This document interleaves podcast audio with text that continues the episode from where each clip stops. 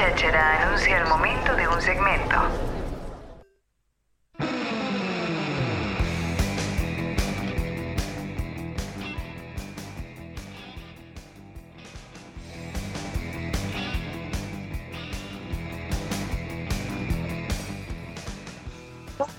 Esto está saliendo todo, es un lujo esto, ¿eh? La verdad que es un boludo, es un lujo, ¿eh? Estamos todos, no hay nadie en la radio, ¿eh? Esto es- es- es maravilloso. No, no, no, van a dejar de, de- de entender nuestra sorpresa, ¿eh? Porque la verdad que nunca pensamos que esto iba a salir bien y la verdad es que a 19 minutos, a una hora 19 de estar al aire, estamos todos sorprendidísimos de que esté saliendo tan bien eh, ahí a través de la 96.3, a través de nitrotandil.com, pero es el momento de ella, ¿eh? De traer polémica a la semana porque vamos a estar hablando eh, con, la, con ella, con la que sabe, con la que estudia, con la que nos trae mo- motivos de, de- de- de- de decir qué, qué- qué está pasando. Hola, Joa López, ¿cómo andas? Buen día. Hola, buen día, ¿cómo andan? Bien, bien, Loquilla, ¿vos? Muy bien, ¿por qué yo no me veo? ¿Es normal? Y, Eh, cap- capaz ¿qué- que tenés desactivada la cámara. viste, co- cosas que pasan. ¿Ustedes me ven? No, No. no, no. Ajá. Bueno, no, no sé qué apreté.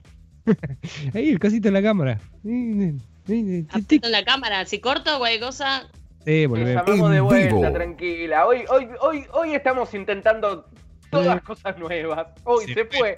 Sí, se fue nomás, sí, se fue nomás. En vivo. En vivo.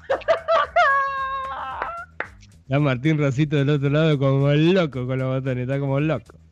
A bueno, no la cámara, ¿me escuchan? Sí, Sí. te escuchamos perfecto, Joa. Joya. ¿Cómo estás? Bien, muy bien, no tan bien como ustedes, pero muy bien. Bueno, no te creas tampoco que estamos tan bien, ¿eh? o sea, tampoco te pienses, oh, están en su casa, le están pasando bomba. Se Yo cada, ve, vez tengo, los- los yo cada vez tengo más frío. Dentro de poco me pongo un poncho. Mientras no sea COVID. Ay, che, Joa, ¿qué, qué hablamos hoy?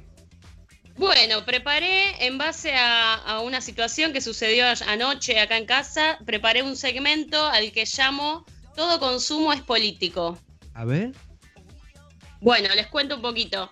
Eh, me- estuve pensando, como les digo, de, en base a esto que sucedió acá, que ahora les voy a contar, eh, estuve pensando que nosotros somos una generación que se cuestiona un poco más lo que consume, ¿bien? Más que quizás, digo esta generación, porque más que nuestras madres, nuestros padres y nuestros abuelos, eh, nosotros ya venimos con un poco más de info sobre lo que consumimos. Por ejemplo, ya hace varios años que nos hablan de Monsanto, de los transgénicos, eh, sabemos cómo fumigan nuestras comidas y eh, tenemos también más conciencia de lo que causan, por ejemplo, los alimentos procesados, etcétera. Bien, es por esto que vemos que cada vez son más las personas que optan por eh, cultivar sus propios alimentos, por tener sus huertas en cualquier pedacito de tierra que se nos provea. Y acá es cuando digo que se me ocurrió anoche eh, hablar de esto, porque anoche acá en casa comimos por primera vez una pizza con alimentos de la huerta, con tomate y albahaca cultivado por nosotros. ¡Vamos! ¡Vamos! ¡Vamos! Sí, me di cuenta que, que es muy, muy satisfactorio y más allá, ¿no? También de, de lo económico, eh, está muy bueno comer algo que cultivó una misma y que, bueno, y que no es un tomate transgénico de la verdulería que lo cortás y que no tiene ni semillas, ¿no? ¿Viste, boluda? ¿Viste, ¿Viste cómo son los tomates cuando uno los cosecha en su casa? Son, es otra cosa. Es un tomate otra que tiene gusto. es otra historia y bueno, aparte sabes que, que, que nada, el amor que una le puso, la, la, la ves desde la semilla, la planta, nada, es una sensación que pensé que no me iba a pegar tanto, pero quedé, eh, quedé muy contenta, así que bueno, se me ocurrió hablar de esto. Y bueno, también entre esto que hablamos del consumo, tenemos que hablar de este movimiento que eh, ya se viene, viene creciendo exponencialmente en estos últimos años, que es el veganismo, que eh, entiendo que además de rechazar el maltrato animal en todas sus formas, también es consciente este movimiento de que la industria de producción de alimentos de origen animal es una de las industrias que más contamina nuestro planeta, ¿bien? Y también eh, que consume el 50% del agua potable, como ya lo hemos charlado. Y en medio de esta crisis am ambiental, eh, si podemos poner nuestro granito de arena siendo conscientes, porque hay un montón de cosas de las que ya somos conscientes y no podemos mirar para otro lado, me parece, como por ejemplo con el tema del veganismo, que yo realmente admiro a la gente que, lleva una dieta vegana. Y como digo que no podemos mirar para otro lado, eh, tampoco hace falta, ¿no? Eh, suspender el consumo de carne, porque uno dice, uh, no, yo no puedo ser vegano porque me gusta la carne, pero puedes reducir quizás un poco el consumo de la misma a, no comer todos los días carne o, reducir el consumo una vez por semana. Y eh, por más que parezca pequeño, esto es un aporte muy grande, ya sabemos, para el planeta y también para una misma, ¿no? Para llevar una dieta un poco más balanceada, que también está bueno. Igual yo hoy, eh, con lo que sale la carne, reducimos claramente el consumo de carne, ¿eh? o sea, sin duda. no, porque no queda otra. Bien, eh, a, esto me refiero yo con que todo consumo es político, porque eh, nosotros como adultos funcionales, inmersos en el mundo capitalista, tenemos la libertad de, con nuestro dinero, con nuestra plata, elegir qué industria queremos financiar y dentro de la industria que queremos financiar elegimos qué marcas queremos financiar, ¿no? Eh, hablábamos hace algunas semanas atrás, cuando hablamos del Día Mundial del Agua, de la industria textil, por ejemplo, que era la segunda que más utiliza el agua potable. Y yo no le voy a pedir a la gente, la verdad, que deje de comprarse ropa nueva, pero sí lo que se les puede pedir es que hagan circular esa ropa que ya no usan. Si, si son de comprarse ropa seguido, no, no, no acumulen tanta ropa, la pueden donar, eh, no sé, la pueden, la pueden llevar a una feria americana. Y tampoco le tengan miedo a las ferias americanas, porque hay mucha gente que dice, no, pero usado la ropa se lava y se puede volver a usar. Bien. es, más, yo eh, en este último tiempo las ferias crecieron un montón también, ¿eh? Y, en lo personal, que, hace un par de años era un chaboncito que se compraba ropa nueva cada rato, hoy en día encontrás en ferias eh, y encima que volvió lo vintage, también y que lo vintage está de moda, encontrás cosas que están buenísimas y capaz que el otro día veía y una campera de jean que nueva, que en un local capaz que te sale 4 lucas, eh, la podés conseguir a 600p eh, en una feria y está buenísima también. Tal cual. Tal cual es clave ir a una feria americana y revisar y seguro que te encontrás algún que otro tesoro que en otro lado lo estás pagando, como vos decís, el triple.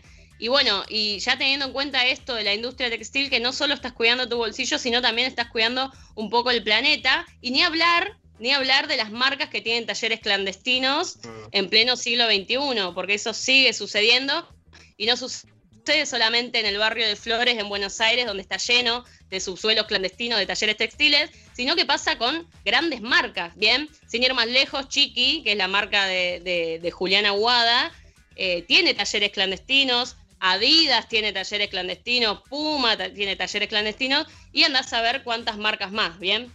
Tal cual, sí, es verdad. Bueno, lo, de Julián Aguada eh, a mí me ha sorprendido porque nunca se llegó a nada, ¿no? Como que lo decimos eh, así tranquilamente, tiene, tiene gente clandestinamente o tiene lugares clandestinos, como decías vos recién, Yoga, pero queda en eso, ¿viste? Queda eh, en eso de que sabemos que, que está la información y como que lo miramos descostado, pero sabemos que sigue estando.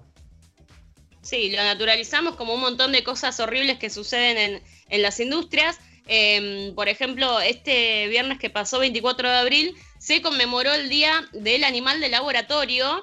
Y esto me lleva a hablar de la campaña Save Ralph, no sé si la vieron, del corto animado del conejo Ralph. Sí, sí.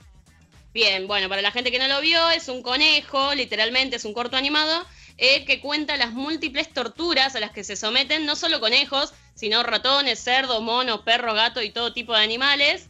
Eh, donde son víctimas de graves daños físicos y psíquicos, y todo esto lo hacen para que ciertas empresas puedan eh, probar sus fórmulas, ¿bien? En animales. Y esto es un poco más grave porque ya no hablamos ni de comida ni de vestimenta, que son dentro de todo necesidades básicas, sino que estas empresas em, son empresas cosméticas. Por lo general, por ejemplo, DAV, Pantene, yo reciente escuchaba a Manu que hablaba del colgate, bueno, colgate prueba en animales, Uh, la puta madre. Mary Kay, 13M, Johnson Johnson, y son todas marcas muy conocidas, ¿bien? Así que, nada, lo que yo propongo es informarse, eh, porque bueno, es decir, con la cosmética, cuando digo que no es necesidad básica, no quiere decir que no te podés cuidar la piel o cuidar el pelo o lo que fuere, sino que quiere decir que hay un montón de otras alternativas, soluciones que están mismo en la naturaleza eh, tenés marcas como Natura o Just, que son tan grandes como, como estas otras, son tan famosas, y no tienen la necesidad de eh, tomar estas decisiones. No, no, de verdad lo digo, no quiero, no quiero pasar chivo, pero, pero es real. Son marcas que uno quizás no es consciente porque, nada, esto, nos meten quizás la publicidad tanto que uno piensa que porque, porque es muy conocida, eh, la marca es buena. Y no sabemos a quién estamos financiando, ¿bien? Es por eso que invito a cuestionarnos qué marcas consumimos. Por ejemplo, no sé, abrir la ladera o abrir el botiquín y no solamente ver em, qué marcas consumimos, sino qué instituciones estamos financiando y qué hacen con esa plata que nosotros eh, depositamos. Por ejemplo, no sé, eh, los papelillos OSB se decía que financiaban un partido nazi, un partido de ultraderecha. Eh, lo mismo pasa con Malboro, lo mismo pasa con Philip Morris. Es decir, consumimos porque, porque sí, porque nos enseñan desde pibis a, a, consumir ciertas marcas, pero no sabemos en realidad qué cosas horribles estamos financiando por detrás. Pero, a ver, yo creo que todo esto llegamos en estos últimos tiempos a saber. Yo, de hecho, el, tema de las pruebas en, animales eh, me enteré hace no más de un año porque nunca iba a relacionar un shampoo con un conejo. Eh, o sea, era algo que me pasaba a mí, ¿no? Y digo, qué loco. Eh, la verdad es que me parece a mí que no es una tarea del usuario saber o investigar con qué eh, realizan las pruebas los determinados productos, sino que los productos, y creo que ya desde hace un tiempo lo vienen realizando, eh, en sus mismos envases, eh, y es algo que se está promoviendo con esta campaña, avisen qué es lo que están haciendo. A ver, si no me equivoco, en muchísimos de los productos hay un, hay un simbolito que tiene que ver con un conejo, ¿verdad? Que es el que quiere decir de que no hacen pruebas en animales, ¿verdad? Sí, sí, sí. Solo si sí me va a decir. no, pero es verdad, a mí el otro día. A mí el otro día me sorprendió, no me acuerdo en qué producto lo vi, pero me sorprendió porque, a ver, no se suele ver mucho negro igual, ¿eh? eh el otro día me, me, sorprendí, repito, no me acuerdo en qué producto, que decía eh, no testeado en animales. Cosa que, que, empezó ahora y creo que mucha gente eh, se empezó a dar cuenta con, con, este corto que hablábamos recién, yo, a que que yo lo vi hace poco tiempo y sinceramente es impactante y te deja con la boca abierta y decir, ok. Y, como que ahí estas cosas ayudan a, ver un poco la realidad. Que, a ver, vuelvo con, lo que decíamos recién de Aguada. Son cosas que uno naturaliza y que capaz que sabía, que por suerte ahora nada, uno ya tiene un poco más de conciencia y, podés elegir otro producto que lo hay. Ese es el tema, porque hay productos que, no son testeados en animales y hay un montón, el tema es averiguar, como, como dice yo. Eh, es que volvemos a la misma discusión de siempre, si vamos a esperar que las grandes industrias nos digan eh, qué es lo que hacen y, nos esclarezcan todo, la verdad que vamos a terminar consumiendo cualquier cosa, por eso está bueno también saber eh, qué hay ¿no? detrás de cada nombre y detrás de cada marca. Y bueno, saber que hay un montón de alternativas que uno por ahí no lo piensa y no se lo cuestiona cuando va a un supermercado de decir, ¿por qué estoy comprando esto? Porque uno va a una especie de automático a comprar y decir, ¿por qué siempre compro este pan o este, esta salsa o lo que fuese? Eh, porque realmente no conocemos qué hay detrás y creo que está bueno también hacer una, una, reflexión sobre esto y también eh, saber que hay un montón de otros productores, eh, ni hablar de los productores locales, que son personas que vos podés ver a los ojos, sabés dónde producen, cómo producen, sabes que no le están haciendo mal a nadie y hay un montón de, alternativas, ¿no? Tal cual, ahí estoy averiguando qué pasta de dientes no son testeadas en animales, porque con lo de colgate me dejaste querida como estoy hablando acá al pedo y el chaboncito está usando una pasta de dientes que fue testeada en un conejito. Bardeaste a Colinos y capaz que Colinos es re eco-friendly. Sí. Colinos es del pueblo. Sí, no, acá estoy viendo Oral B. Bueno, hoy es el programa chivo, perdón. Por ejemplo, cuando éramos chicos venían, yo me acuerdo de los, los, desodorantes en spray o, el RAI, todo eso que compramos en aerosol, que decía con, un, con una marquita, decía que no dañaba la capa de ozono. Chamullo. no le podemos creer a esas marcas. Eh, yo no les, por, lo menos yo no les puedo creer a esas marcas. Claro, ahí está creo que yo el, problema, ¿no? Que se nos haría, a ver, a los seres humanos eh, comunes y corrientes como, como, como nosotros, eh, se nos hace muy complicado también eh, averiguar la, eh, a ver la procedencia de cada elemento que utilizamos. no digo que se vuelvan unos obsesivos, pero que, ah. podemos estar un poco más atentos, sí. Se me hace, ¿sabes? Esto a qué me trae, viste? A, cuando hablamos de la, de la separación de, residuos en, en origen. Que vos loco, tendría que haber políticas, ¿no? Estaría bueno que eh, si estas empresas realizan todos estos actos de mierda con animales, con seres vivos, eh, que al menos, como lo hace muchas veces el tabaco, y me acuerdo eh, ese fenomenal dictamen que se hizo sobre las marcas de cigarrillos, de poner en el mismo atado de que, que el fumar es perjudicial para la salud y demás, me parecería que sería una buena iniciativa para los productos que el Estado, ¿no? El Estado Nacional en este caso, eh, aplique sobre las marcas el hecho de que te digan qué es lo que tiene o qué o cómo es de alguna manera eh, el desarrollo del producto, ¿no? Como pasa en estos productos que vimos, que eh, en, muy pocos son los que aparecen estos, estos símbolos de que justamente no son probados en animales. Sí, tal cual, pero bueno, lo que te digo siempre, si tenemos que esperar a las políticas del Estado, eh, mientras tanto hay que hacer algo porque, bueno, hay toda una, industria que está, eh, estamos en medio de una crisis ambiental, eso es necesario saberlo, y bueno, eh, con pequeños actos o pequeños cambios de hábitos uno puede, puede modificar el ambiente porque pequeña gente haciendo pequeñas cosas pueden cambiar el mundo, así que bueno, creo que es por ahí. Igual creo que somos, por suerte, creo que somos una generación que en los últimos años como que se puso bastante las pilas con esto, ¿no? Como el de poder averiguar, el, a ver, engancho de vuelta con, lo que decía yo al principio de, la pizza y la huerta, ¿no? Eh, creo que somos una generación que de a poco la gente se dio cuenta que tener una huerta en su casa no es difícil, eh, hasta es entretenido por momentos. Mis viejos lo, hicieron hace poco y, están felices porque hasta se entretienen. Y encima eh, en la tierra tirás una semilla en nuestro país y ya te salen un montón de cosas. y, y, de a poquito ir averiguando estas cosas. Hay muchos movimientos que, que, se preocupan y que hacen llegar la información. Y opino también, como Lucas recién, ¿no? De que también el Estado se tendría que hacer un poco responsable. No hablo solamente del Estado argentino, porque esto también pasa en Paraguay, pasa en, en, Europa, pasa en todos lados.